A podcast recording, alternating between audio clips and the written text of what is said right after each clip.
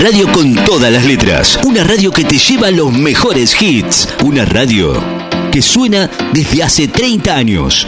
30 años en el aire.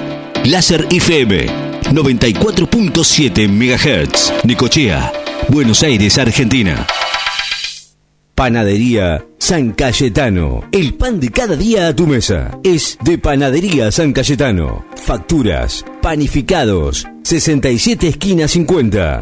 Pan artesanal con horno a leña. Con la mejor atención. Panadería San Cayetano. El pan de cada día a tu mesa. Panadería San Cayetano. WhatsApp 2262-517926. Panadería San Cayetano. El pan de cada día a tu mesa. Pasa en tu radio favorita, de lunes a viernes, de 16 a 20 horas. Playlist, la lista de los más nuevos, los mejores artistas del mundo. Suenan acá, de 16 a 20 horas, en Láser FM, una radio con experiencia. Desde ahora y hasta las 16 horas. Escucha a Fabián Espinosa en Lo que nos pasa, por 94.7. Bueno, como todos los días, te comentamos y te mandamos el flyer de difusión que tiene que ver con más o menos por dónde va a ir la temática del programa en el día de hoy. Hoy pusimos como temas que no importa el tiempo, no importa el costo, ni siquiera quién queda en el camino. Lo importante es ganar y eso obviamente tiene que ver con las elecciones y nosotros desde este lado vamos a tratar de alguna manera tratar de que la gente tome conciencia un poquito de lo que representa el voto y lo que nos puede esperar para los próximos cuatro años. Y después otra consideración que hicimos tiene que ver con que para que se baile el tango hacen falta dos. Cuando uno no quiere, dos habitualmente no pueden.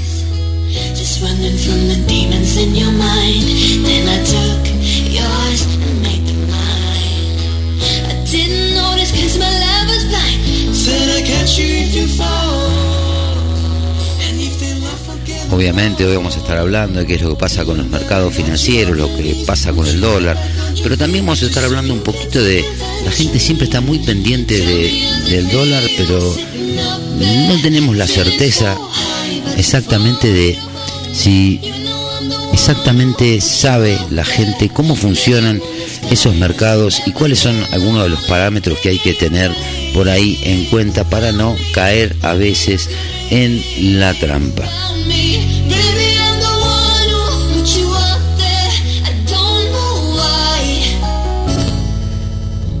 Pero vamos ahora con un poquito de player y arrancamos con el programa.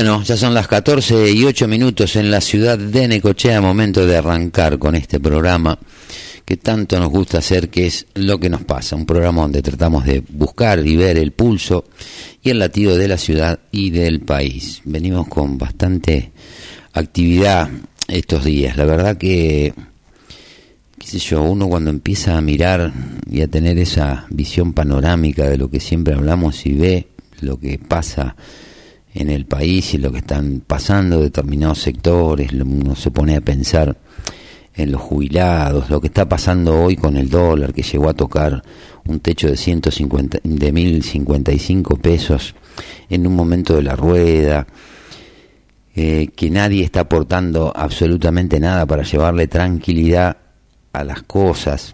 Eh, tampoco es que se tenga que estar gritando a los cuatro vientos, sálvese quien pueda. Esto obviamente que tiene que ver con Javier Milei. Y yo siempre, si bien no soy simpatizante de, de Milei, eh, pero yo mucho con sus frases de campaña y esas cosas no me meto porque creo que es una campaña y están todos jugando más o menos con las mismas las mismas reglas o con las mismas directrices, digamos, en la campaña. Algunos mienten un poco más, otros mienten un poco menos, todos mienten. Por ahí pasa la cosa. Ahora cuando irresponsablemente se hacen declaraciones eh, que no contribuyen a, a, traer de alguna manera un poquito de paz en los mercados, obviamente que lo que está pasando con el dólar no necesariamente tiene que ver, y esto lo dije ayer, antes de que salieran ahora todo un montón de, de títulos en los diarios, o sea, eh, mi ley eh, se quiere arrogar, que eso, eso es lo, lo, doblemente irresponsable para mí. Es como que parecería que el mercado está reaccionando por lo que dijo mi ley. A ver, muchacho, bajate las medias, no te subo las medias porque fotocarné. Eh, entonces cuando hacen estas imprudencias que terminan jodiendo a la gente, porque si vos mirás hoy el mercado, el mercado del dólar, que es de lo que estamos hablando, y siempre yo tomo como referencia, y no de ahora, desde hace ya muchos años, inclusive operé muchos años en los mercados de, futuros, de granos y de, y de, y de divisas, eh, uno ve todas las posiciones cortas y están todas para abajo en el ROFEC. Octubre, noviembre están entre 1.3% y 2.1% abajo. Eso porque están pasando la tenencia que tienen de dólares en el mercado de futuro que vencen ahora en octubre, las están pasando para meses posteriores. Y esos meses posteriores tienen un nombre, diciembre, enero, febrero, marzo, y uno va viendo más o menos cómo se está posicionando el mercado, el mercado financiero, que esto es donde realmente eh, el que tiene una empresa, el que está con las, las, exportaciones agrícolas, el que tiene vencimientos, y todo ese tipo de cosas, lo más parecido que tiene para hacer un arbitraje, digamos, para no estar con la locura que tiene el, ciudadano de a pie, de levantarse y decir, uy, ¿a cuánto se irá el dólar? Eh, bueno, hay herramientas financieras que les permiten de alguna manera no saber cuánto va a estar costando el dólar, pero sí tomar determinados recaudos para estar de alguna manera cubierto. Para eso se utiliza este mercado que es el ROFEC, donde entre uno de los productos que se tradean ahí o que se, que se venden y se compran, eh, están todos los commodities agrícolas. Bueno, una de las cosas que se negocia es eh, eh, el dólar futuro.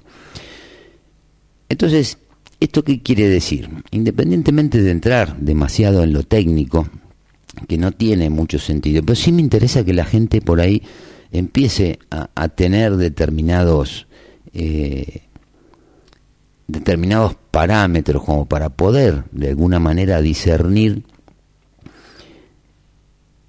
qué es lo que puede pasar.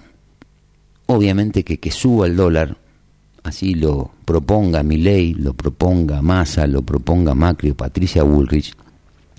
El problema de las devaluaciones para que la Argentina tenga un dólar a un valor más o menos razonable, tiene que ver con la competitividad de los productos. Argentina, esto lo hemos hablado en muchas oportunidades. O sea, eh, la Argentina necesita traer dólares. ¿De qué manera se traen los dólares a la Argentina? y se traen vía las exportaciones. Entonces cuando uno ve eso, ve que obviamente tiene que tener un valor más o menos competitivo y cuando uno habla de competitividad, como también cuando uno habla del valor intrínseco de los productos, de un pomelo, un kilo de manzana o de medio kilo de milanesa, ese valor intrínseco tiene que tener algún tipo de fundamento. Entonces sabemos perfectamente que el dólar no puede valer ante la escasez que hay y la incertidumbre que hay, todos sabemos que no puede valer 365 pesos, pero también sabemos que tampoco puede estar valiendo o el valor de hoy del dólar debería ser de 1.100 pesos como se está previendo para las jornadas entre hoy y mañana. Pero no nos vamos a meter con el valor del dólar. Lo que nosotros queremos de alguna manera es darle los datos a la gente eh, para que no tome decisiones apresuradas, porque la mayoría de la gente eh, termina tomando a veces decisiones apresuradas y que no siempre son las convenientes. A veces uno dice, no, sí, porque comprás, que sacás el crédito, que el crédito lancé, que te compré los dólares.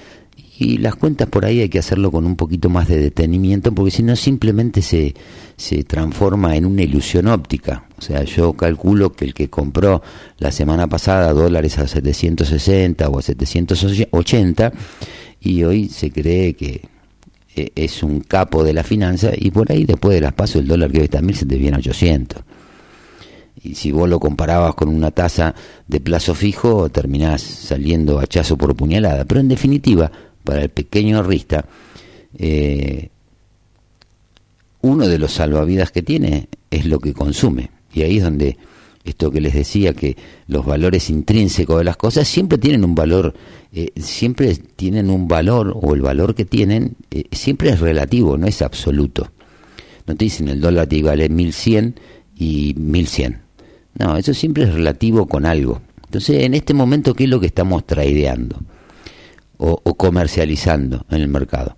Básicamente no es el valor del dólar, que todos sabemos de alguna manera que es un bien escaso, el Banco Central no tiene, tiene deudas en dólares por todos lados, pero de pronto, qué sé yo, si no los tiene, por más plata que le lleve, no lo vas a tener, de alguna manera te van a dar, o algún papel, algún título, algún vale, no sé, no sé, no, no, no me imagino. Eh, qué es lo que te pueden dar. La realidad es que no hay. Y la otra gran parte de la componenda de, la, de la brecha cambiaria que hay en estos, estos mil pesos o mil veinticinco, mil treinta y cinco pesos que tenemos hoy, y el dólar oficial que está a 365, tiene más que ver con todos los cepos, o sea, tiene que ver con la escasez y después tiene que ver con la incertidumbre. Y esa incertidumbre, el dólar está volando, entre otras cosas, no porque mi ley te diga no te quedes en peso. Está volando de alguna manera porque mi ley tiene altas chances por ganar. Y la gente hoy se está preguntando, ¿y si el plan no funciona? Dolarizar no es una cuestión de una expresión de deseo. Hay un montón de factores técnicos que se tienen que dar y que se tienen que alinear para que eso se pueda llevar a cabo. Obviamente, si uno quiere dolarizar la economía, cuanto menos valga el peso, menos dólares vas a necesitar. Eso es una realidad. Ahora vos cobras en peso. Entre todo ese recorrido que todavía falta, uno se pregunta, ¿por qué hablan y dicen que hay un fondo, que más allá del costo financiero, que es otra historia, fondos de alto riesgo que van a invertir en la Argentina y le van a dar los dólares para dolarizar, ¿qué significa eso? Y significa por ahí que si lo quieren hacer contra las relic o contra determinados bonos que hay dando vuelta, que es deuda intergubernamental, por eso siempre hacemos la diferencia y siempre marcamos ese dato de que la deuda pública total del Estado argentino es de 420 mil millones de dólares. 420 mil millones de dólares. Aunque acá seguimos discutiendo los 43 mil del fondo. Esos 380 mil millones de dólares que hay de diferencia es una deuda que fue creciendo, creciendo, creciendo de manera silenciosa año a año durante los últimos 40, 50 años de la Argentina. Y que tiene un solo origen, siempre tuvo un solo origen, que es el déficit fiscal. Y acá yo me paro y digo, bueno, perfecto, vamos a suponer que este señor Peluca puede de alguna manera dolarizar la economía. Bueno, pongamos entonces cuánto es la masa salarial total que se cobra en la Argentina, entre empleados públicos, privados. ¿Cómo quedaría esa cuenta? Porque vos, en vez de estar mirando la pizarra ahora de si se va a 125, a 135, y apenas tenés la guita necesaria para llegar a fin de mes cuando cobras el sueldo y no tenés determinada capacidad de ahorro, y hoy te debería estar preocupando mucho más la pizarra del chino que tenés en la esquina que la pizarra del dólar. Entonces yo creo que lo que está trazado y a veces se utiliza erróneamente para confundir a la gente y para hacerla entrar en pánico, no hay ninguna duda que el tipo de cambio oficial está trazado. Pero no hay ningún tipo de duda tampoco que el Estado no tiene dólares. Vamos a ver después algunos datos que tienen que ver con las iras, eh, este, este sistema de, de, las importaciones, lo que pasó, lo que dijo Milei, lo que dijo Melconian, que independientemente de lo electoral, tenemos que darle un, cierto grado de, lógica, de contexto y decir, bueno, sí, esto que dice es así. Hoy por las iras se deben 20 mil millones de dólares. El Estado está comprometido a pagarle a los importadores por distintas importaciones que vienen haciendo a lo largo del último año 20 mil millones de dólares. Entonces ya no son los 30 mil millones de dólares o 40 mil millones de dólares que quiere mi ley para licuar o para dolarizar la base monetaria. Para, son los 40 mil, esos que necesitas, que no sé de dónde los vas a sacar y tampoco sé cuál va a ser el costo financiero de eso. Vamos a suponer que fueran las LELIC, por un lado, que te dicen te doy, no sé, 100 mil millones de dólares, 140 mil millones de dólares en LELIC y títulos públicos que tengo de deuda intergubernamental y vos contra eso me das 30 mil millones de dólares. Pero tenemos eso, tenemos los 20 mil de la CIRA, que son parte de la deuda y que esa hay que ponerla en algún momento. Porque si en definitiva la mitad de lo que pueda venir de un fondo de inversión de alto riesgo se va en las iras porque hay que pagarlas en algún momento, ya nos queda la mitad. Entonces, ¿cuántos dólares van a quedar en circulación? ¿Cuánto va a valer el peso? ¿Y cuánto va a ser el costo argentino? Que es de lo que no muchas veces hablamos, pero que es lo que hay que tener en cuenta que hace entre estas variables de relatividad la competitividad o no de un dólar. Y de hecho, vamos a la historia. En la época de Menem, como también sucedió después del plan de Remes-Lenikov en el 2002, cuando se salió de la convertibilidad, pasamos de tener un dólar un peso a un dólar cuatro pesos. Después estacionó por los 3.50, 3.40, 3.60, 300 y pico por ciento. De todas maneras, ese dólar del 2002, que hizo que la economía se reactivara, y por eso tantos buenos datos, hizo que la Argentina vuelva a ser competitiva. ¿Por? Porque los productos en dólares se podían bajar de precio para exportar e ingresar las divisas. Eso fue lo que le dio el impulso a la economía a partir del año 2003. Hoy no estamos en esa situación. Entonces, que venga un tipo como este, un afiebrado, porque en definitiva no está midiendo las consecuencias de lo que dice, ni el impacto medianamente cercano de las cosas que está diciendo, es un tema preocupante. Y yo hoy tenía una charla, una discusión con alguien que eh, y me da mucho miedo que por ahí el votante de casi me meto por ahí un poco en lo electoral, pero que no nos vuelva a pasar lo mismo que nos pasó en su momento con el kirchnerismo, que eran discusiones entre personas y nunca nos podíamos poner de acuerdo y nos volvemos tan fanáticos de golpe que lo importante es ganar. Eso es lo que tiene que ver por ahí con lo que pusimos en, en el flyer hoy a la mañana y que mandamos ahora a la lista de difusión de la radio. Sea, macho, pensemos que los cuatro años que vienen los tenemos que pasar todos. Los que voten a Milei, los que voten a Bullrich y los que voten a Massa. Entonces uno ahí se para y dice, bueno, ¿quién tiene más chances? O qué, eh, eh, no es que uno sea defensor a ultranza de Bullrich. Yo creo que hay un montón de gente en Bullrich que a mí en particular no me termina de convencer hay cosas que uno eh, no termina de entender, que no quedan para nada claro, mientras el dólar futuro se sigue moviendo un poquito, acá tengo la pantalla en línea del mercado del ROFEX, eh, pero creo que tenemos que rescatar eso, o sea, esta, esta charla que tuvimos, que fue muy respetuosa, en principio parecía una persona que era bastante fanática con el tema de, de Javier Milei y terminamos concluyendo que en definitiva el tipo se siente de algún modo un huérfano porque Amasa dice que no lo vota ni en pedo y que ni Milei ni Bullrich eh, de algún modo lo convencen, así que está huérfano.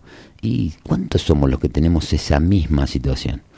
Lo que pasa es que la inteligencia por ahí, a pesar de que estemos todos desahuciados, pasa por ver, decir, bueno, cuál de todos, como siempre venimos haciendo en los últimos años, es el mal menor. Pero a veces también hay que apoyar, y esto tiene que ver con lo que siempre les digo del tema de involucrarse. Pero bueno, pero volviendo al dólar. Eh, el dólar en este momento en Buenos Aires, en la City, lo tenemos en el orden de los 1.040 pesos, una suba del 10%. Acuérdense el quilombo que se llamó hace 20 días, 22 días, cuando fue la devaluación del dólar oficial del 22%. ¿A dónde fue a parar la inflación? La inflación de agosto, la inflación de septiembre. Bueno, todo esto, porque aunque el dólar baje después de las elecciones, a vos te va a quedar esto, te va a quedar impreso en el precio. Hay empresas que hoy no están vendiendo, que no te están pasando precio. Arriba de esto estamos con el problema de que hoy subió el petróleo, producto de este conflicto que está pasando con ahí en Israel, cuatro y medio por ciento. Entonces se teme que puedan, obviamente van a subir los combustibles, van a subir los fertilizantes, van a subir muchos agroquímicos. La situación, mirándolo para el 2024, la situación de la campaña de trigo que ya está sembrado no viene en condiciones óptimas puede haber complicaciones de falta de combustible, falta de fertilizante y falta de insumos para encarar la, la, campaña de la gruesa. Entonces todas esas cosas nosotros no las estamos viendo o no les damos pelota. Y son cosas que cuando, a pesar de que muchas veces nos sorprenden reventándonos la jeta de un pelotazo, son cosas que se vienen gestando desde hace tiempo. No es que pasó de un día para el otro, de un día para el otro pasó la invasión de de Rusia a Ucrania. De un día para el otro pasó la, el ataque de los japoneses a Pearl Harbor. Pero acá no pasa eso. Y nosotros, que esta es la parte que por ahí más me, me, molesta, me, me, genera impotencia, eh, nosotros seguimos sin reaccionar y seguimos perdiéndonos en discusiones pelotudas que no conducen a nada eh, y eso no está bueno, eso no nos hace bien, porque independientemente de quién gane, como digo siempre, vos vota quien quieras. Pero también tenés que tener un poco de conciencia que salvo que vos tengas un conchavo con el que viene, que eso te lleva a festejarle cuanta pelotudez diga. Ahora vamos a ver qué es lo que dijeron también, porque también hay de todos lados, algunos son tibios, los otros miran para otro lado, eh, y, la, y la situación se pone a veces bastante compleja, pero yo siempre hablando desde el lado de, de, de donde está la gente. O sea, la gente está en un, totado, en un estado absoluto de indefensión. Sea, no tenemos presidente, no tenemos vicepresidenta, no tenemos ministro de Economía, pues está abocado a la campaña. Ahora te habías escuchado un audio en un ratito.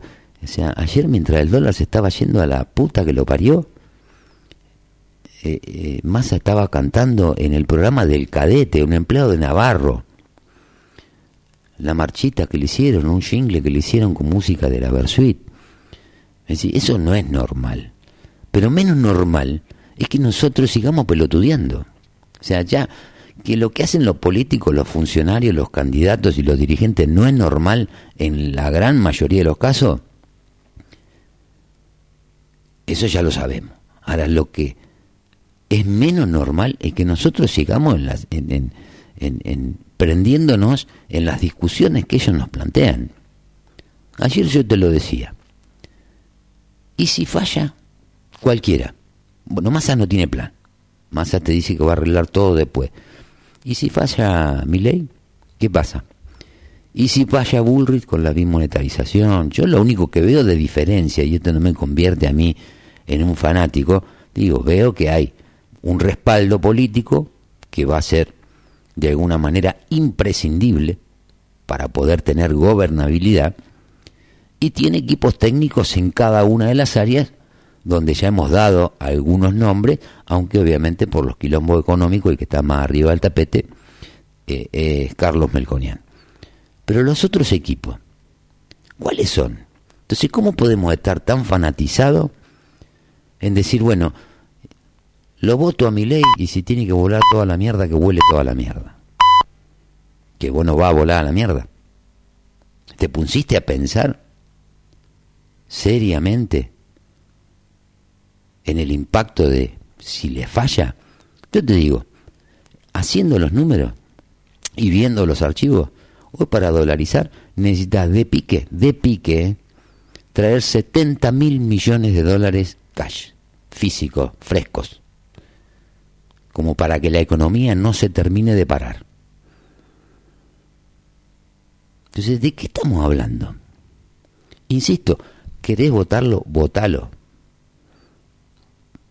A mí yo no te voy a cambiar la forma de pensar, pero yo lo que digo es que tenemos que empezar a ser un poco más, no porque yo lo sea, ¿eh? pero digo en líneas generales, tenemos que ser un poco más racionales con nuestras decisiones. Porque si no, te lo decía ayer, o sea, el argentino, de los 46 millones de argentinos que somos, el 90% de la gente no está en condiciones de bancarse cuatro años más de deterioro económico, independientemente de quién esté al mando de las operaciones. Si es ley, si es Massa, si es Bullrich, sea quien sea. Acá hay que apuntar un poco más a, la, a las probabilidades y a la factibilidad de las cosas. Entonces yo obviamente que estoy hablando, en este momento estoy hablando en contra de mi ley, porque el tipo es un irresponsable. Lo que dijo ayer, como si fuera un asesor de empresas, y que encima se termine creyendo que lo que está pasando con el dólar tiene que ver con lo que él dijo porque la gente lo escucha, es un inconsciente. Es un inconsciente o probablemente sean el equipo de destrucción entre Massa y Milei. Yo lo veo así, no digo que sea así, yo lo veo así. Porque un ministro de Economía con lo que está pasando no puede estar pelotudeando como está pelotudeando. Y un tipo que puede ser el futuro presidente que le tiene que llevar tranquilidad a la gente, no puede de manera velada decir cosas que independientemente de que él tenga la convicción, terminen siendo echarle más fuego, más nafta al fuego. Porque sabes que, mi ley, hay millones y millones de personas contra vos, eso que alentás, que probablemente sea lo más razonable. ¿Sabes lo que pasa? Eso lo puede hacer solamente el 4, el 5% de la población. El otro 95% se come la devaluación, se come el aumento de precios, y el año, el mes que viene, están más cagados de hambre que lo que están ahora. Pero bueno, vamos con un poquito de música y volvemos para no calentarme de todo de un saque corrido.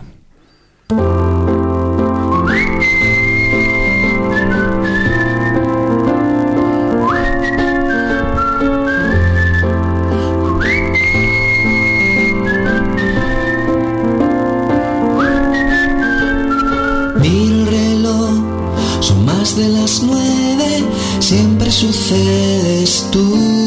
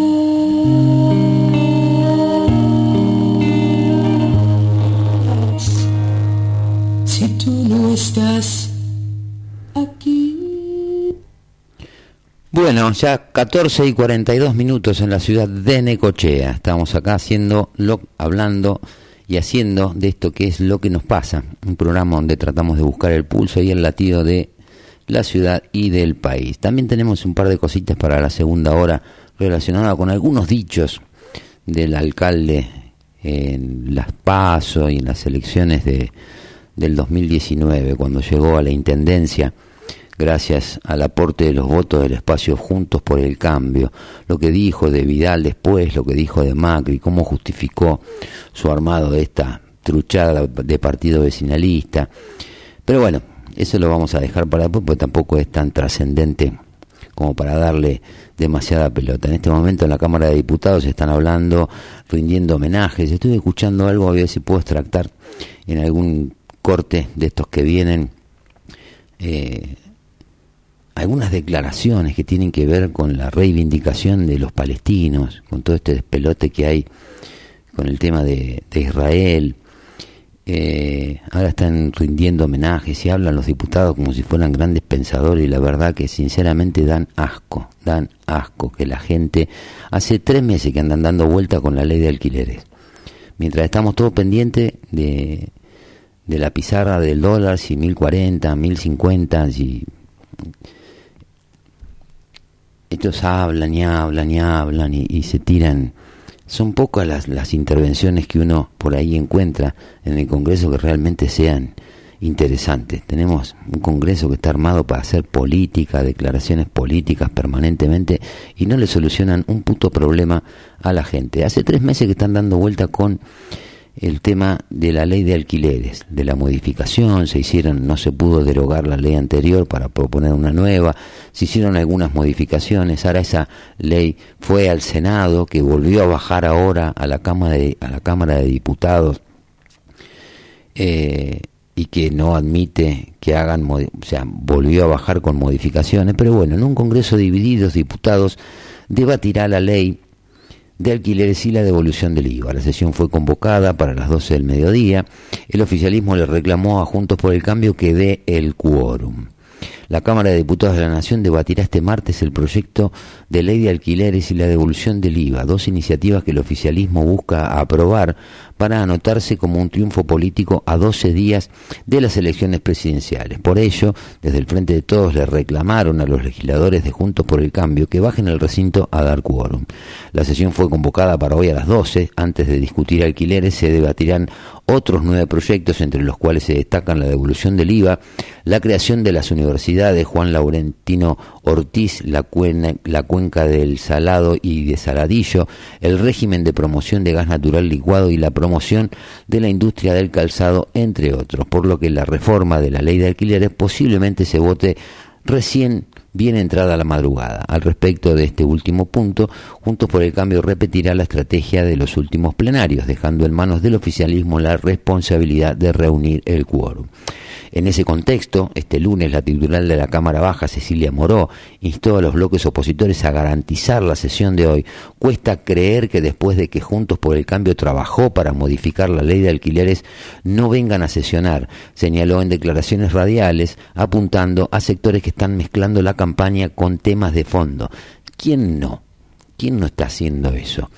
Cuesta mucho hacer funcionar el Congreso con esta fragmentación, porque han hecho del quórum una estrategia política, reprochó Moró, y advirtió en tono electoral que si estos espacios avanzan le van a hacer mucho daño a la Argentina si las decisiones las toma una persona con el Congreso cerrado.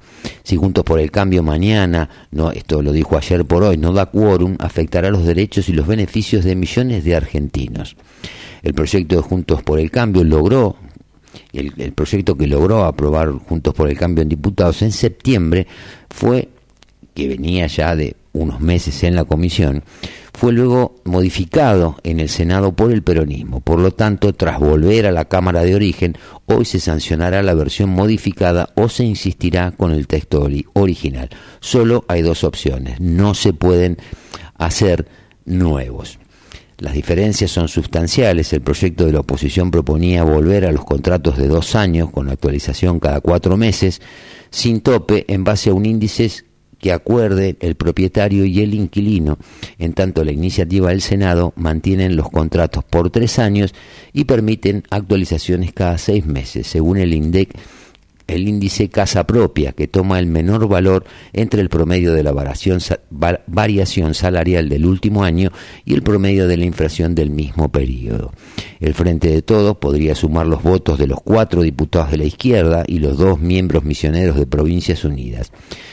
Si no sufre ausencia, tiene 123 garantizados. Moró podrá votar en caso de empate. Por su parte, Juntos por el Cambio tendrá de su lado a cuatro diputados del Interbloque Federal y dos del bloque SER, 123 votos.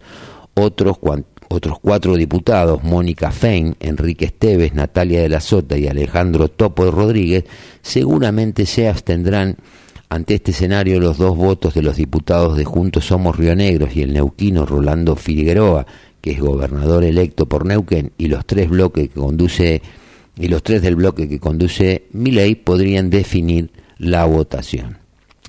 En caso de los rionegrinos, el caso de los rionegrinos es que es el que genera mayores especulaciones. Ambos acompañaron la iniciativa original de Juntos por el Cambio, pero su jefe político, el gobernador electo Alberto Beretilnec, votó con el oficialismo en el Senado. Días atrás, ante la consulta de Infobae, reconocieron que aún estaba en debate cuál sería su posición. En tanto, los libertarios mantendrán su rechazo a ambas iniciativas porque consideran que la derogación total de la ley es la única opción aceptable.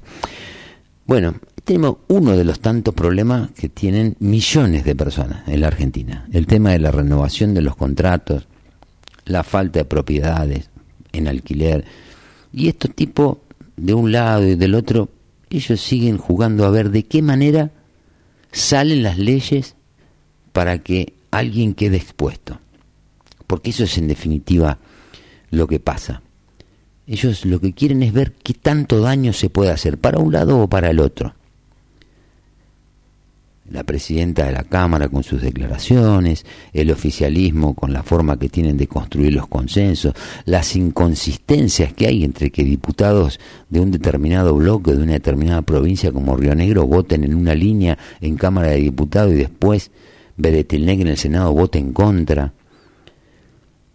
Pero más allá de eso, que todo esto es fulvito para la tribuna, digo, la gente sigue con el quilombo de los alquileres se le vencen los contratos, no consiguen alquileres, no los pueden renovar. La gente que tiene propiedades, que en definitiva es propiedad privada, es de uno, no las quiere poner en alquiler porque saben que se terminan comiendo de una u otra manera un garrón. Recordemos que la ley de alquiler hoy establece que se hace un ajuste por año, los contratos son de tres años, entonces hay que ponerse un poco de los dos lados y a veces ponerse de los dos lados significa que muchas veces lo más sensato es que haya margen para que negocien entre las partes. Porque el tipo que te conoce, porque vos sos inquilino de esa persona hace dos o tres años y vos le venís cumpliendo y, y, y, y no tenés mayormente problema, tenés una alta chance de que te renueve, de que ahora cuando te empiezan a, meter. Vos tenés por un lado esto de la ley de alquileres, tenés por el otro lado la izquierda que no sabes para dónde va a votar y que de alguna manera propone una ley para eh, eh las casas que están desocupadas, que paguen más impuestos. O sea, es una locura. Mientras tanto, hay millones de personas que siguen sin poder renovar los contratos de alquiler. Entonces yo pregunto, ¿en qué pienso? Entonces yo sumo esto eh, sumo que ahora esto se hacen las víctimas, los que están en el oficialismo tirándole el fardo a la, a la oposición, pero se olvidan que su jefa política, Cristina Fernández de Kirchner, para tratar la ley de alquileres en el Senado, insistió con el pliego de la jueza Figueroa. De eso parece que no se habla, y creo que hay que hablar, creo que hay que decir las cosas, porque eso pasó, eso no es relato, eso no es un invento mío, eso pasó pero ahí parece ser que ahí de eso no se habla. Entonces nos damos cuenta que, insisto, eh, que sean todos unos pelotudos ya es normal, es parte de, de, de, la gente esta que está aparentemente o en gran parte arriba de la línea de flotación. Lo que yo no termino de entender es la actitud de la gente. Porque, ¿qué pasa? Todos los que son inquilinos, ¿qué son? son votantes de Junto por el Cambio, son votantes de mi ley, los dueños de la casa que son, son todos votantes de Junto por el Cambio, los que no consiguen contratos son todos de la izquierda. Nunca van a entender que de alguna manera tienen que empezar a construir consenso y a pensar un poco más en la gente. O todo este quilombo que está pasando también tiene que ver con tapar un poquito y amplificarlo en los medios afines a un lugar y al otro para tapar el quilombo de, del amigo Insaurralde y el quilombo de chocolate que parece que hasta acá nomás va a llegar la cosa. Nos están afanando en la cara.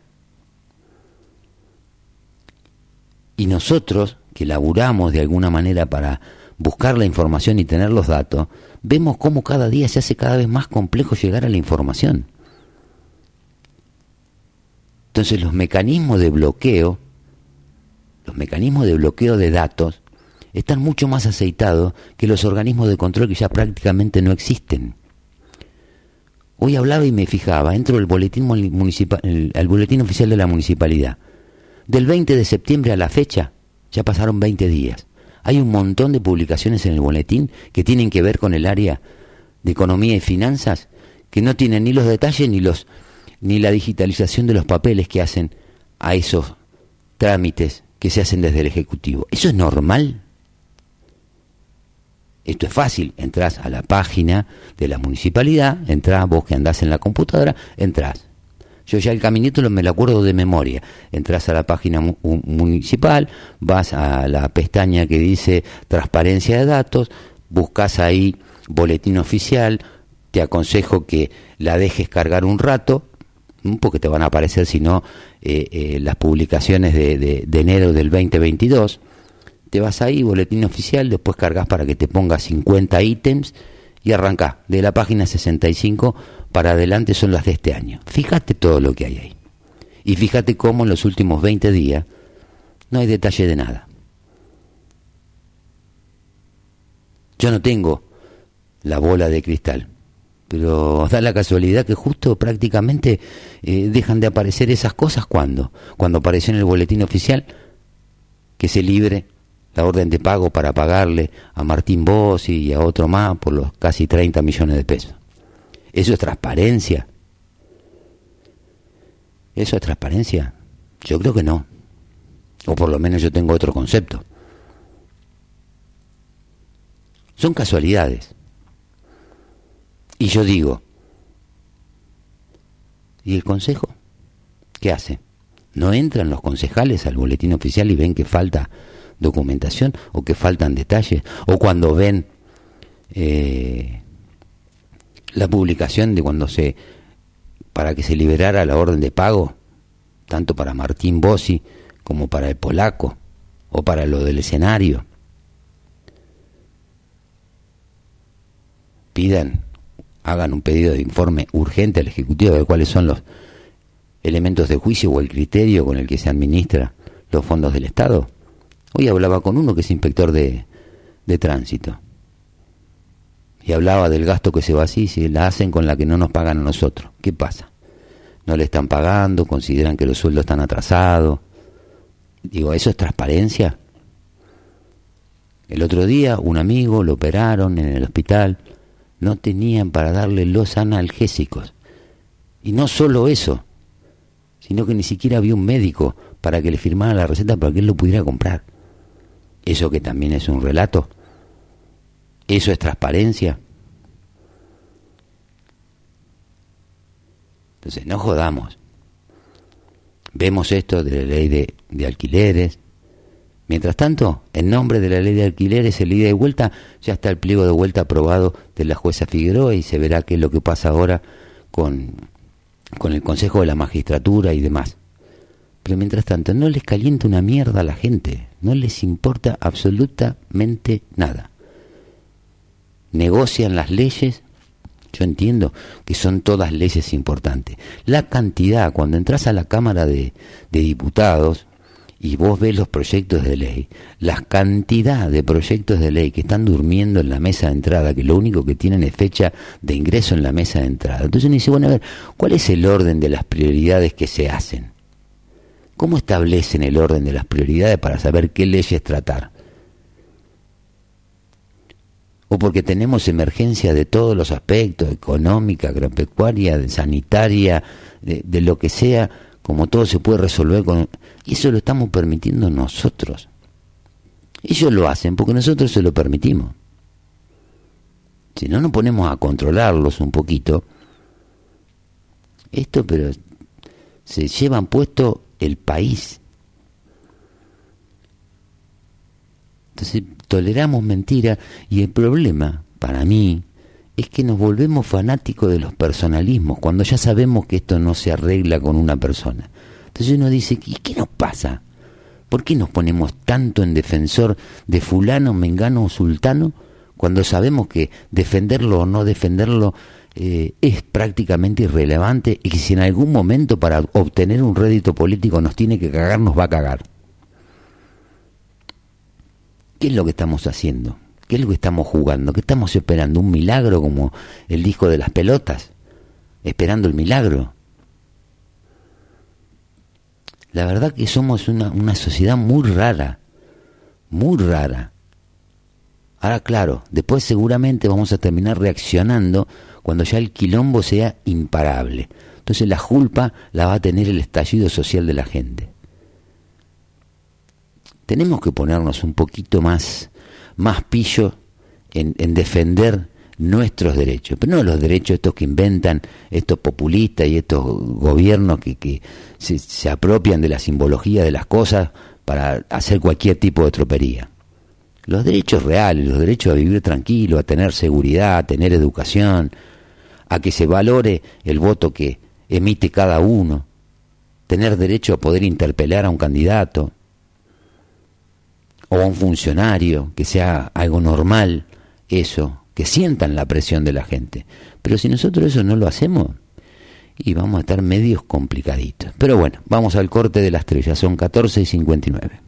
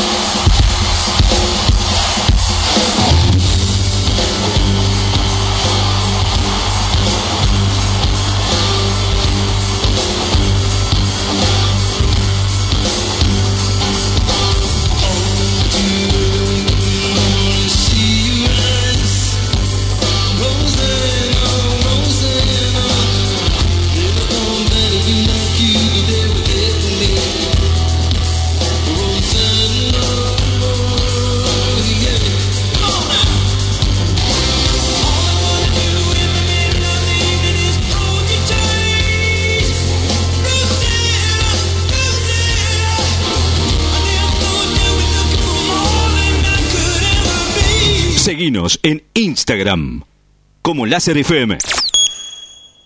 Dos DJs. Prepara tu mejor fiesta. La mejor música, sonido e iluminación. Para tu fiesta, la mejor diversión. Llámanos y consultanos. 2262 5353 20 2262 530979. Anota tu fiesta asegurada. Estás escuchando a Fabián Espinosa en Lo que nos pasa, de 14 a 16 horas, solo por Láser FM 94.7.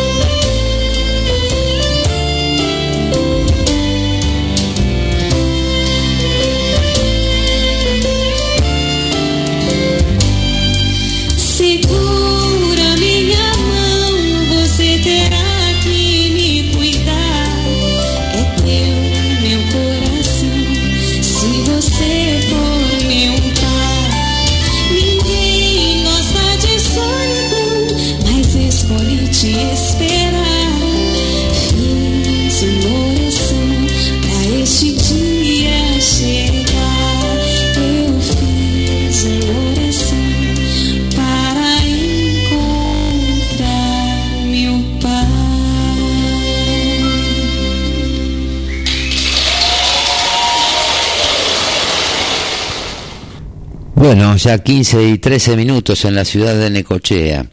Van llegando mensajes. O sea, a ver, con el tema de, de, mi ley, yo lo único que estoy poniendo a consideración es, eh, primero, una cierta irresponsabilidad en las cosas que dicen, partiendo de la base de que sigo sosteniendo que con suerte, con mucha suerte, quienes pueden hacer lo que arenga, que tiene que ver nada en peso, todo en dólares, que puede ser en parte eh, una de las razones de lo que está pasando, es que eso lo puede absorber y lo puede de alguna manera disfrutar menos del 10% de la población. El otro 90%, 90 eh, queda sumido en una devaluación y un aumento de precios. Ahí es donde yo pongo el foco, no es que yo sea fanático. Yo digo, mi ley Eh, bárbaro, ley decime eh, de dónde vas a traer y cuál va a ser el costo de los 60 mil millones de dólares que necesitas para hacer la dolarización. Entonces por ahí uno se pone medio menos radicalizado. Pero no es una cuestión personal con mi ley o por favorecer eh, a un determinado. Yo estoy pensando y viendo las cosas en cómo veo la Argentina en los próximos cuatro años, que un país es lo mismo que es una lo que es una empresa es un continuo no se para o sea uno puede cerrar la empresa abrir la empresa eh, cerrarla 15 20 días un mes y después volver a abrir no es un continuo tiene que ir tomando decisiones sobre la marcha. Y ya hemos hablado en más de una oportunidad del tema de, de la famosa eh, gobernabilidad y un escenario de alto conflicto de intereses y alto conflicto social para los próximos cuatro años. ¿Eso qué? ¿Eso va a cambiar porque sea mi ley, porque sea Massa o porque sea Bullrich? No, no va a cambiar porque eso es parte de la realidad. Porque hoy pueden estar aquietadas las, las aguas. Vamos a suponer que Massa fuera el que gana las elecciones. Entonces hoy tenés a los movimientos sociales, salvo el de Belgón y algunos más que están más por el, por el lado del grupo que responde a Alberto Fernández, no sé a qué le responde, pero después el resto los tenés todos callados, quietitos, calladitos, nadie habla de, de qué van a hacer con los gerentes de la pobreza. O sea, sí, algunos hablan, pero yo digo, vamos a suponer que fuera masa. ¿Qué te pensás? ¿Que van a estar cuatro años más callados? Cuando encima tienen el problema de que saben que son parte de alguna manera de los recortes y que encima lo que le van a recortar hoy no les alcanza para vivir, que se van a quedar cuatro años más callados. Eso es conflictividad. Entonces, lo que yo digo, y viene en relación a lo que pasó ayer y los dichos de mi ley, digo, me parece que es una frase irresponsable. Y es doblemente irresponsable creerse que lo que está pasando con el dólar, o es directamente ignorancia de no desconocer, de, no conocer en profundidad qué es lo que pasa en la Argentina, porque un gobierno que durante cuatro años lo único que hizo fue emitir pesos o deuda, no podés tener otro final que no sea este. Yo lo planteo desde el punto de vista de la gente, el tipo que tiene hace la changa todos los días, que tiene el sueldo, que está cobrando 200 lucas, 300 lucas y tiene que pagar alquiler, el colegio de los chicos. ¿Es una frase sana para ese contexto del 90% de la población? No es una cuestión de fanatismo, porque acá me ponen eh, de alguna manera algo así. Seguramente la culpa del dólar alto es de mi ley para los fanáticos de Junto por el Cambio. No, al contrario, yo estoy diciendo que no tiene nada que ver mi ley. Lo que es irresponsable es la declaración de mi ley. Porque no ayuda razones para explicar lo que pasa por el dólar o lo que está pasando con el dólar. Hay 100. Y son una sucesión de medidas equivocadas que vienen tomando desde hace tres años. No le da la nafta a mi ley para ser el, el promotor de una corrida cambiaria. Si ni siquiera tiene su círculo rojo de los 20 top de los empresarios de la Argentina que respondan o hagan lo que él hizo. No nos comamos ese verso.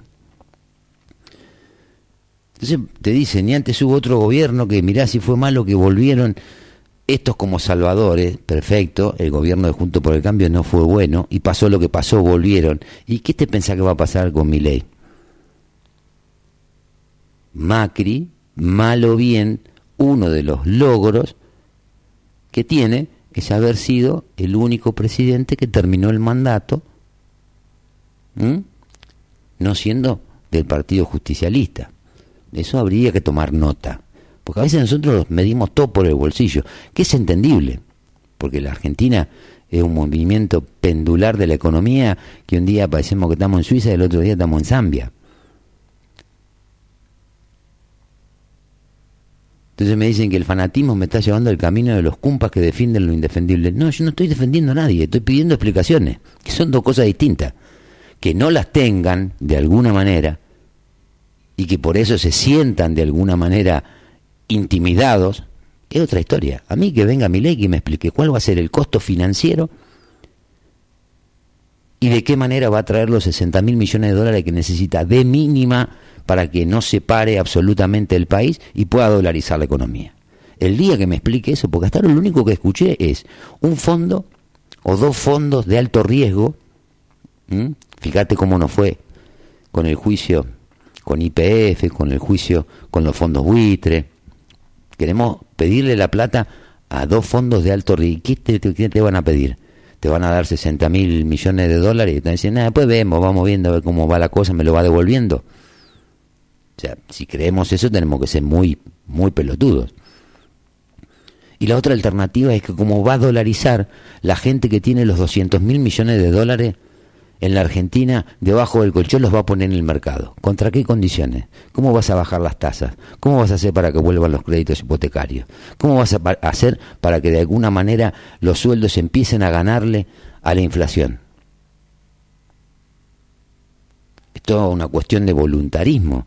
Ponele, vos que tenés 15 mil dólares en el colchón, bueno, gana mi ley, ¿qué hace? Te lo prestás para que alguien ponga una empresa con este marco de inseguridad jurídica que tiene la Argentina. Por eso digo que no es solo lo que dice mi ley, es lo que dice mi ley en el contexto real que tenemos. Ojalá fuera lo que dice. Si el contexto fuera otro, estuviéramos en un país donde no tenemos inflación, donde los sueldos, de alguna manera, lo que la gente cobra, le alcanza para vivir dignamente, donde no tenemos tantos trabajadores precarizados, donde eh, tuviéramos salud, entonces vos no tenés la necesidad ni la obligación de, si querés tener salud pública, puedas ir a contratar una, una medicina prepaga, o si querés educación para tus hijos, no tengas que ir a un colegio, que ha sido tan aberrante lo que hicieron en estos 20 años, que ya ni siquiera los colegios privados eh, pasan a ser viables. Hay un quilombo para el año que viene descomunal, de un montón de colegios privados que se ven en la obligación ya prácticamente de cerrar, porque la gente no puede pagar las cuotas, no puede pagar las matrículas, busca colegios que tengan por ahí menos carga horaria o menos valor en las cuotas. O sea, en ese contexto estamos hablando de tomar las medidas. Entonces tenés que analizar y proponer las medidas teniendo en cuenta todas las cosas que pasan, porque todas las cosas que pasan son urgentes. La seguridad es urgente. Entonces, ¿qué hacemos? Nos dedicamos, sentamos en una materita en la vereda a tomar mate esperando que venga el fondo de alto riesgo a traer los 60 mil millones de dólares. ¿Alguien en su sano juicio que no tenga un increíble negocio armado puede venir en este momento a poner 60 mil millones de dólares en la Argentina? ¿O contra qué va a ser eso? ¿Cuál va a ser la tasa? ¿Cuál va a ser los activos eh, estratégicos que tiene la, Argentina que tenemos que podemos llegar a comprender? Porque ese es el otro problema también que tenemos. Ojo que la Argentina lo que no puede generar es riqueza, pero sí tiene recursos y los recursos de alguna manera pueden terminar siendo embargables. Entonces no me hablen a mí de fanatismo, yo te hablo desde lo que voy viendo y te hablo desde donde están pasando las cosas. ¿Vos crees, que soy fanático? Bueno, no crees que soy un fanático. Yo lo que te digo que el plan de mi ley es inviable. Y con lo que hace me demuestra que él sabe que es inviable. Entonces empiezan a fabricar un terreno de excusas.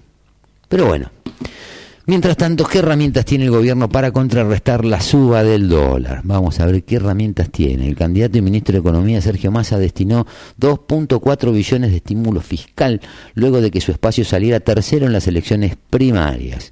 Más rápido los vamos a sacar, había dicho Javier Milei, el diputado y candidato de la Libertad Avanza, el 18 de septiembre pasado, refiriéndose al kirchnerismo cuando la Cámara Baja aprobó la media sanción de la suba del mínimo no imponible de ganancias. El economista estaba acusado por Juntos por el Cambio de alentar una hiperinflación.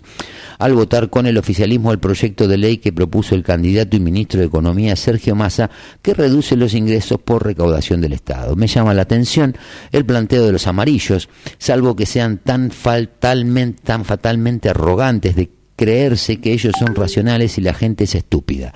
Estarían computando el resultado del déficit fiscal y la emisión monetaria iría a precios y prendería fuego al oficialismo. Vamos entonces, más rápido los vamos a sacar. Eso es lo que dijo Milei. Y sí, terminó yendo ahí, se terminó yendo a los precios, lo que sacaste de ganancia. Porque si vos decidís, de algún modo, achicar la recaudación, algo vas a tener que dejar de pagar, pero como no deciden dejar de pagar nada y la maquinita sigue funcionando, terminan yendo la inflación, que es lo mismo que pasa con el dólar.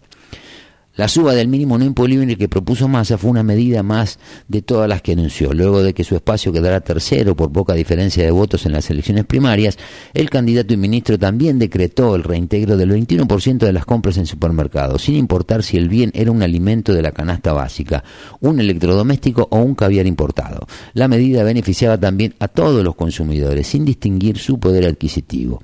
También postergó el aumento de las tarifas energéticas y de transporte, decretó un bono de 20.000 para desempleados y otro de 94.000 para trabajadores informales, alivio fiscal para autónomos, refuerzo mensual para jubilados, sumas fijas para empleados del sector privado, refuerzos de la tarjeta alimentaria y potenciar trabajo y un nuevo programa previaje. En total, según cálculos privados, las medidas tienen un costo fiscal de 2.4 billones de pesos, equivalentes a 1.3% del PBI.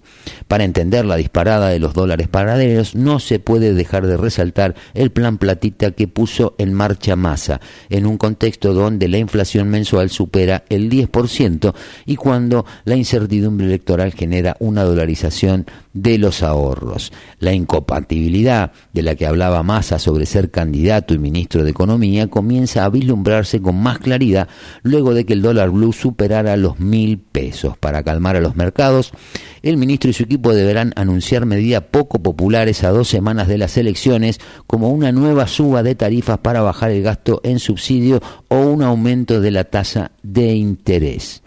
Por el lado de la oposición, Milei tampoco aporta tranquilidad, a diferencia de Massa, quien habla más como candidato que como ministro, el libertario hace declaraciones más parecidas a la de un asesor financiero que a un candidato a presidente. La situación recuerda a otras transiciones electorales del pasado, donde se genera que los incentivos estén mal alineados. Al candidato victorioso le conviene que la economía esté peor para no perder la ventaja electoral y hace declaraciones en pos de ese objetivo. Sin ir más lejos, sucedió en el 2019, cuando la fórmula Alberto Fernández y Cristina Kirchner logró una ventaja inesperada en las elecciones primarias. Eso generó una devaluación de casi el 20% al día siguiente de la elección, octubre del 2019. Cuatro días después de las pasos, Fernández dijo que el dólar a 60 pesos está bien y agregó, ahora está en un valor razonable. Tendríamos que lograr que las reservas se preserven. En los días anteriores, Hernán Lacunce, quien todavía era ministro de Economía de la provincia de Buenos Aires, pero estaba a horas de suceder a Nicolás Dujovne al frente del Palacio de Hacienda, había contactado al economista Emanuel Álvarez Agis, asesor de Fernández, y le dijo, o le decís a Fernández que se tranquilice o le dejamos el Banco Central sin reservas. En ese entonces la entidad monetaria tenía 16 mil millones de reservas netas, una situación sumamente holgada en comparación con las reservas netas negativas de más de 10 mil millones que tiene el Banco Central actualmente. El gobierno de Macri tenía municiones para contrarrestar la escalada del dólar oficial y Fernández y el Fernández tenía un incentivo para cuidar el tipo de cambio. A diferencia de esa época, el Banco Central hoy no tiene reservas y Milei no tiene ningún aliciente para que el tipo de cambio deje de subir. Como admitió, cuanto más alto esté el precio del dólar, más fácil es dolarizar. Bueno, en esta nota que de Sofía a Diamante, vemos las diferentes actitudes, porque parecería ser como que de pronto nos metemos en esta discusión de, candidatos, ¿viste? Y nos olvidamos de las cosas que pasaron. Eh, a lo que le reclaman a Macri de los 43 mil millones de dólares, descuéntenle lo que dejó de reserva, que fueron casi 20 mil millones de dólares, 16 mil eran al momento de las pasos. Entonces, eh, esto de salir a boquear sin tener un plan de contención para la gente, para la gente, porque en ese momento Macri tranquilamente decía, bueno, me hinchan las pelotas agitando las corridas y la suba del dólar y que se va toda la mierda, pero más listo, yo con los 16 mil millones de dólares que tengo, intervengo en los mercados y te lo bajo, porque no había mercado que pudiera absorber en ese momento casi 20 mil millones de dólares. Te lo planchaba. ¿Y qué? ¿Para qué servía? Para nada. Porque si con reservas se hicieron todas las cagadas que hicieron estos que están ahora en el gobierno,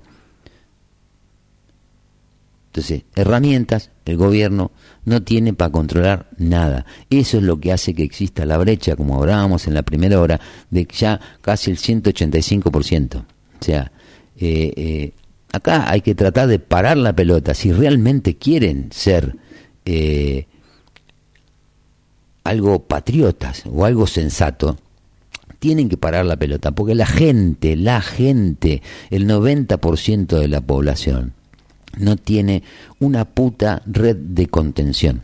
Ni el de clase media, ni el contrapropista, el monotributista, el comerciante, el almacenero, el gomero, el que trabaja haciendo changa, el, no tiene ningún elemento de contención porque hasta los que cobran los planes, hasta los que cobran los planes, ya la guita no les alcanza. Entonces, ahí es donde yo pongo el tema de la irresponsabilidad. Entonces tenés a Massa, que es un irresponsable por las medidas que toma. Pues te van a decir, no, sí, porque Massa, que la gente... Entonces yo pregunto, vamos a ponerlo al revés. Se va Massa, viene mire. Todo esto que Massa necesita y que no todo tiene que ver, porque ojo, también hay que ver que no todo tiene que ver solo con los votos.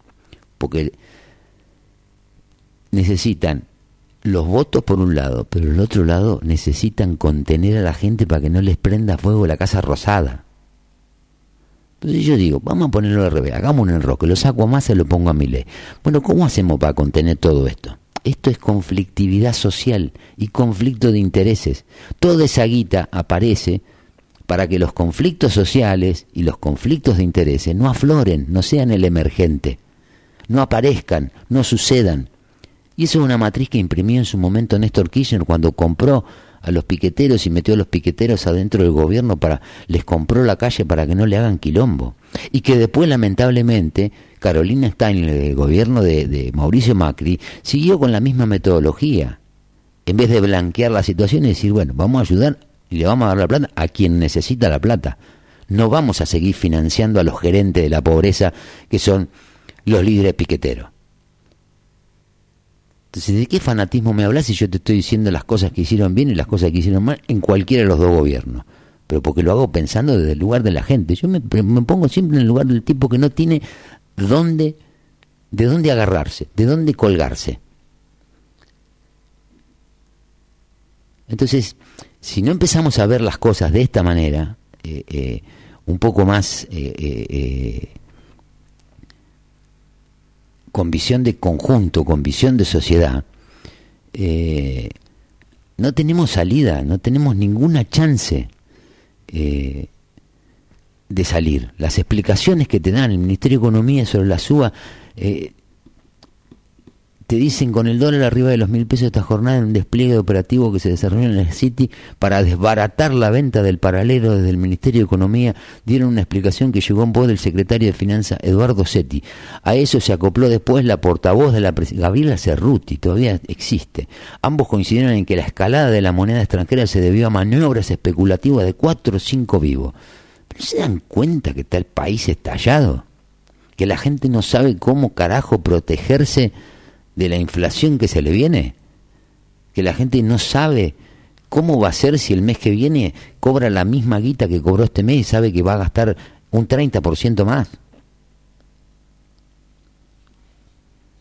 El valor de los dólares financieros está casi 15% por debajo del llamado blue, cuando históricamente estuvo un 4%. te dan todas explicaciones boluda, pero a la gente eh, eh, le está pasando, tiene el quilombo adentro de la casa. Entonces ponen plata para que esa gente se quede con el quilombo adentro de la casa. Lo que hicieron con el IVA, independientemente de que es un impuesto que probablemente sea el único que tiene que quedar, si se sacan otros impuestos, que no es tan distorsivo como los ingresos brutos, pero con la cuenta de esto que hicieron desde la devolución del IVA, es tal cual te lo decía recién. Si anuncian medidas y no tienen los elementos tecnológicos o el sistema no está preparado para hacer las devoluciones criteriosas, así que era la venta de los, los alimentos. No, terminaron aplicando a todo, a cualquier, a cualquier pago que vos hicieras con la tarjeta de débito. Así te hayas comprado dos calzoncillos. Y así van tomando medidas y gastando plata y endeudando y comprometiendo recaudación para los que vengan después. Entonces yo entiendo que hay que bajar los impuestos, entiendo que hay que hacer un montón de cosas, pero si no hacen, no lo hacen en un marco de, de medidas integrales que vayan viendo, porque esto es como un gran juego de dominó. La Argentina es un dominó gigante. ¿Viste los videos que ponen de, de los chinos que tocan un, una fichita, después caen 78 millones de fichas, terminan armando una flor, una autopista, lo que sea? Bueno, la Argentina es lo mismo. Vos tocas una ficha acá, se activan 40 botoneras. Y acá se toman medidas así como improvisando, se toman medidas, se hacen declaraciones, entonces ahora resulta ser que no se puede hablar de lo que dijo Milei. Sí hay que hablar, y esto lo dijimos y lo sostuve y hablé muchas veces de las peleas pelotudas que hubo en Juntos por el Cambio antes de las elecciones paso, cuando se estaban definiendo las candidaturas. Eso se está pagando. Eso es un problema de ego. Problema de los políticos, estos que están de la línea de flotación para arriba. Y nunca lo escondimos. Y dijimos que iba a tener costo. Ahora probablemente se esté pagando. Pero conceptualmente, la Argentina lo que necesita es que todos de alguna manera se junten y empiecen a pensar un poco en la gente. Porque si la variable de ajuste para que la gente esté mejor o peor va a depender de quién gana una elección, cuando después uno termina viendo los números y se termina dando cuenta que tampoco tiene una gran representatividad de base legítima, no estamos solucionando nada. No solucionamos absolutamente nada. O sea, ¿hasta cuándo vamos a tolerar eso nosotros? Los que estamos a pie, los ciudadanos de a pie, el tipo que labura, que se la rebusca como puede, haciendo changa con su negocio, con lo que sea. Este es el, el grado de locura que tenemos encima. Que vemos, porque lo vemos, qué es lo que está pasando, Hace dos días que estamos hablando del dólar. Y ya nos olvidamos hablar de chocolate. Ya no estamos hablando tanto de Insaurralde. Ya no hablamos más de la jueza Figueroa. ¿Y sabes qué? El dólar hoy no lo podemos comprar porque no tenemos guita. Y todo eso pasó. ¿Y sabes para qué sirvió todo eso? Para que se afanen la guita tuya que pusiste con los impuestos. Y no lo vemos nos quedamos callados, seguimos con la lógica esa de no, ¿para qué? Yo no, discuto más con nadie. No, hay que empezar a discutir. Y tienen que empezar a aparecer los argumentos de los candidatos, de los funcionarios, y tienen que aparecer las explicaciones, porque acá nadie da explicación de nada. Ayer le estaban haciendo una nota a Oscar Pérez, en el programa que hace Marcelo Aspirosi. Yo le mandé a Oscar que fue uno de los primeros concejales eh, de la ciudad cuando eh, se formó la, asociación, la agrupación comunal transformadora. Entonces le pregunté, textualmente le dije a ver cómo él veía, a ver si la tengo acá la pregunta, eh, mm, ahora la voy a encontrar. Pero le, preguntaba, y obviamente que la respuesta estaba en línea con lo que pensamos, con lo que la respuesta es no. Pero la pregunta, textualmente, le puse, como es concejal, ¿Cómo ves hoy los mecanismos y organismos de control de la gestión y administración pública municipal? ¿Qué dijo? Que son un desastre, que no funcionan, que podría haber mucha más, transparencia que la que hay.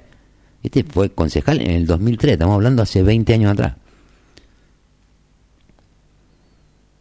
Que no creo que antes, en, las elecciones anteriores, en las del 90 y, 98, eh, 98, 97, 98. Fue uno de los primeros concejales por la transformadora. Pasaron 20 años y los sistemas van empeorando. Entonces nosotros seguimos discutiendo esta cosa y nos ponemos si uno es más fanático. Muchachos, busquemos las explicaciones, que nos expliquen qué es lo que van a hacer, qué es lo que quieren hacer. Que se dejen de chamullar y de hablar pelotudeces, de tirarse pirotecnia uno con otro, porque en el fondo y ya cada vez más en el fondo, está la gente, estamos nosotros. Y nadie se ocupa de pensar en la gente. Todos te ofrecen un futuro de esperanza, promisorio, que sí, yo creo que la Argentina va a salir y puede salir y tiene con qué salir. Esa es la única realidad para mí. La Argentina tiene con qué salir. Ahora, mi duda es cómo va a salir. Porque si siguen con esta lógica de pensar exclusivamente con un lente que tiene que ver con las elecciones, con lo electoral, por más que tengamos con qué salir, no vamos a poder salir, porque todo lo que tenemos para salir lo tenemos desde hace cientos de años en la Argentina y sin embargo estamos cada vez peor. Entonces que vengan y que me la expliquen cómo es. Y no hay que creer en recetas mágicas. Las cosas tienen que tener su planificación, tienen que tener su estrategia, tienen que tener su fundamento y la gente tiene que estar lo más tranquila posible. Porque si encima que tenemos problemas de la salud, de la educación, de la seguridad, de la infraestructura, tenemos que estar empezar a preocuparnos a ver qué pelotudez se le ocurrirá este mañana y ahí vamos a estar mucho más complicados.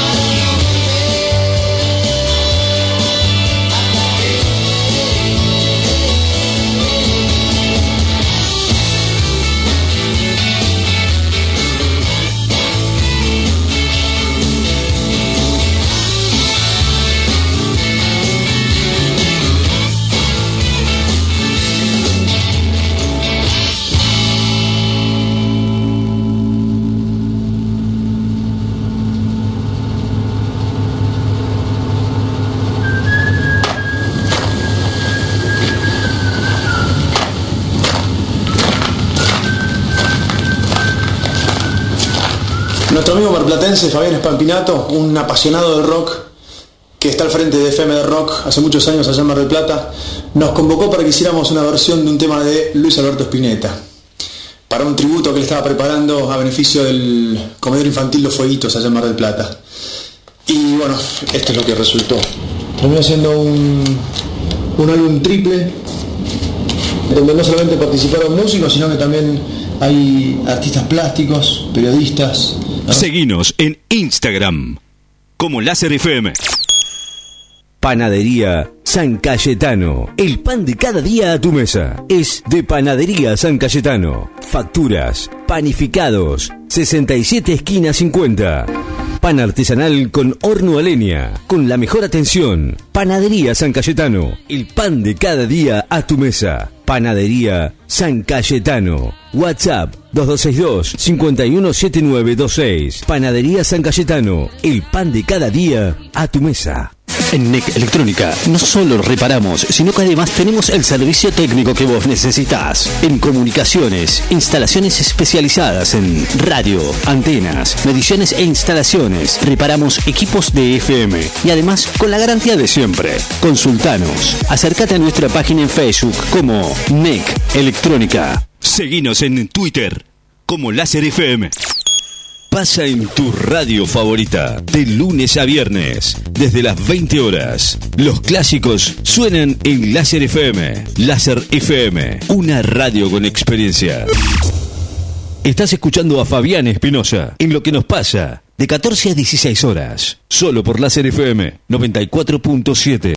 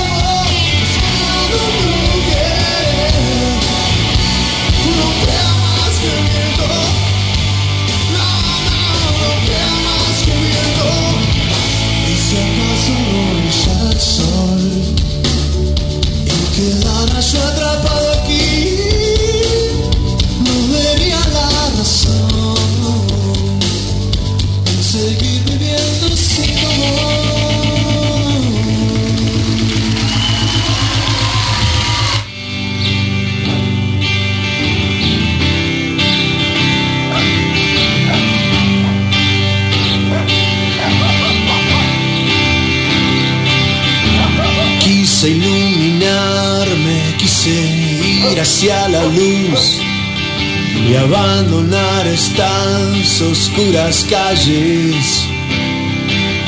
Quise desafiar al mundo y levantar nuestra pared, burlarme de la mierda del sistema.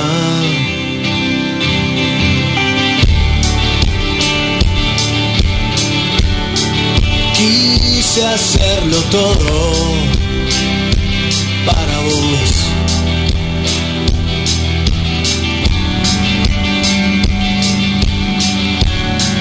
Volvería a hacerlo para vos.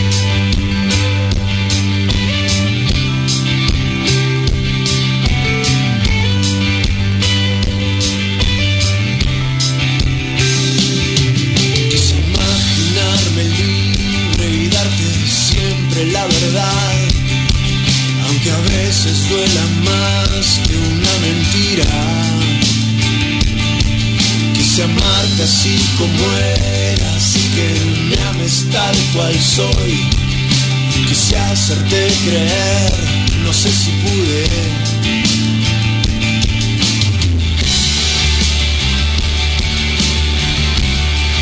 Quise hacerlo todo para vos.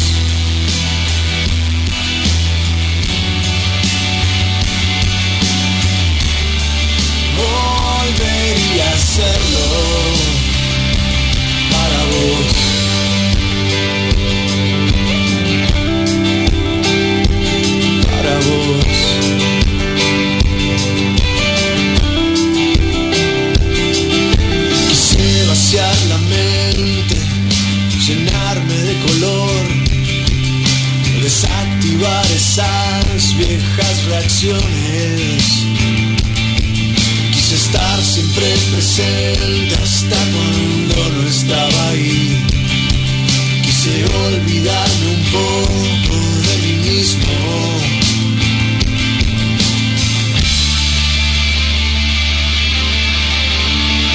Quise hacerlo todo para vos.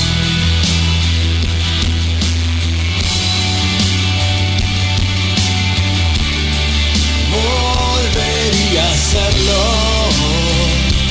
para vos.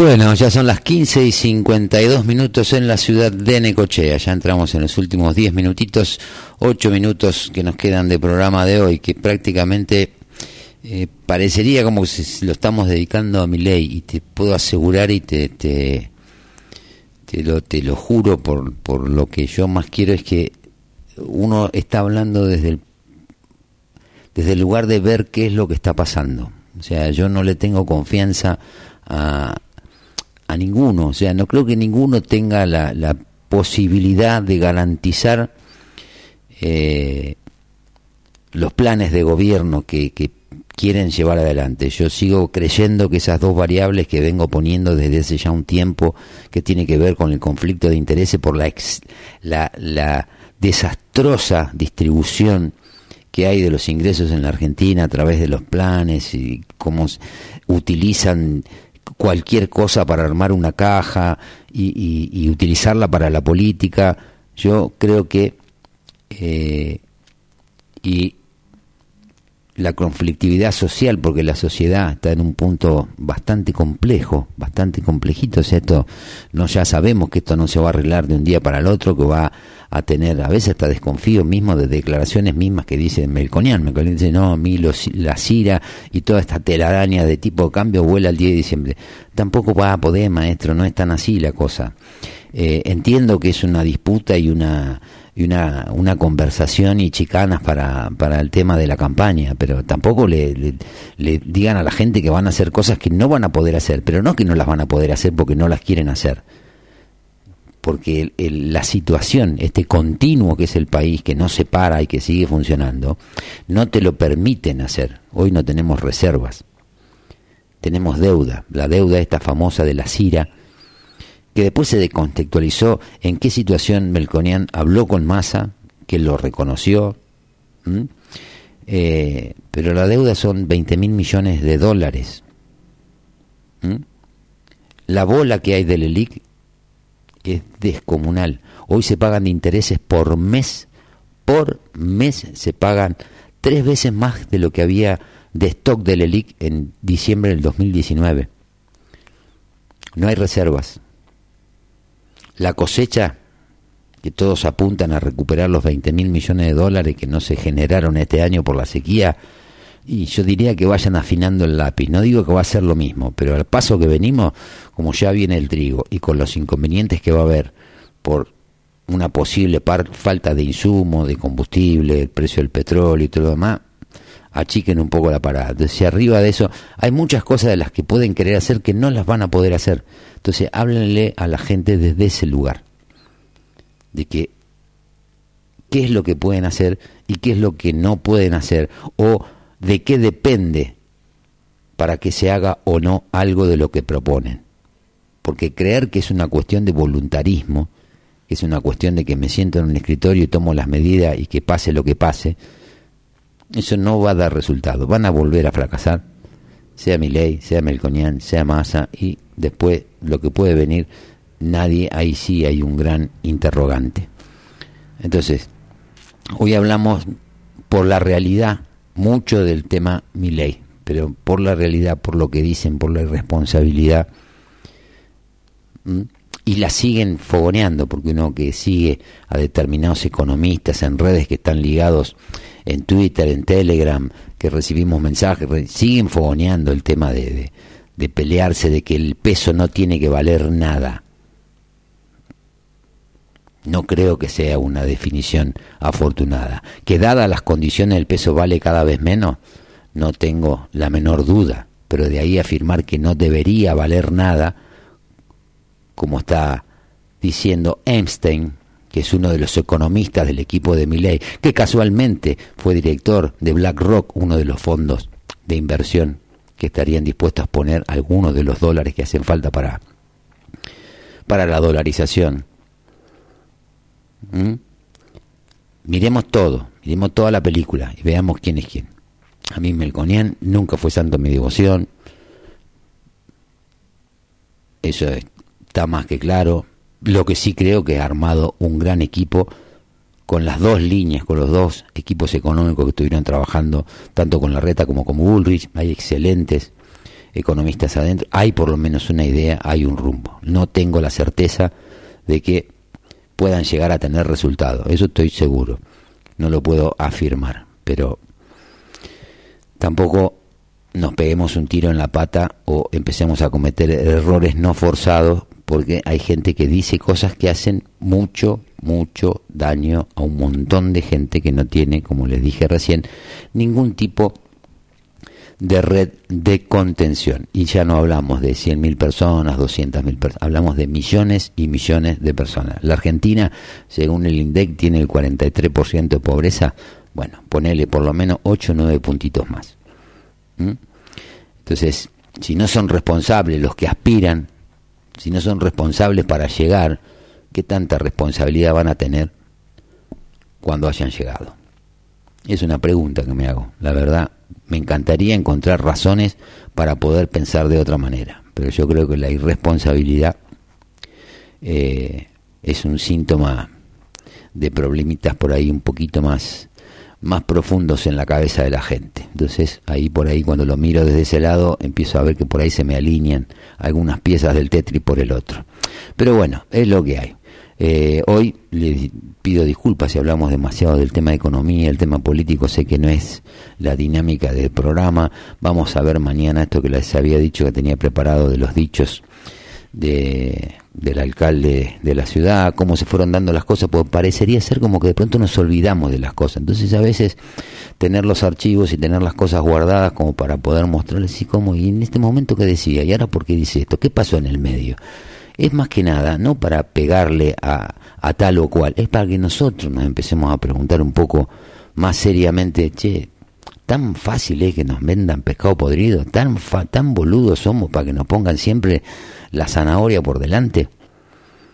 Porque esto, como venimos diciendo al cabo de todo este año, eh, no se corrige eh, si nosotros no nos involucramos. Pero bueno, ya me agarra el corte de las cuatro, terminamos el programa, de mi parte les agradezco la compañía en el día de hoy y perdonen si hubo algún tipo de exceso o parecí fanático en algún momento. Yo lo que quiero, busco y procuro es que tengamos explicaciones y las cosas tengan alguna razón.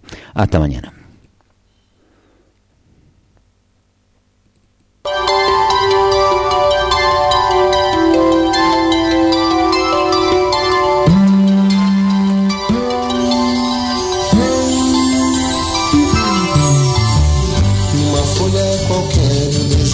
Uma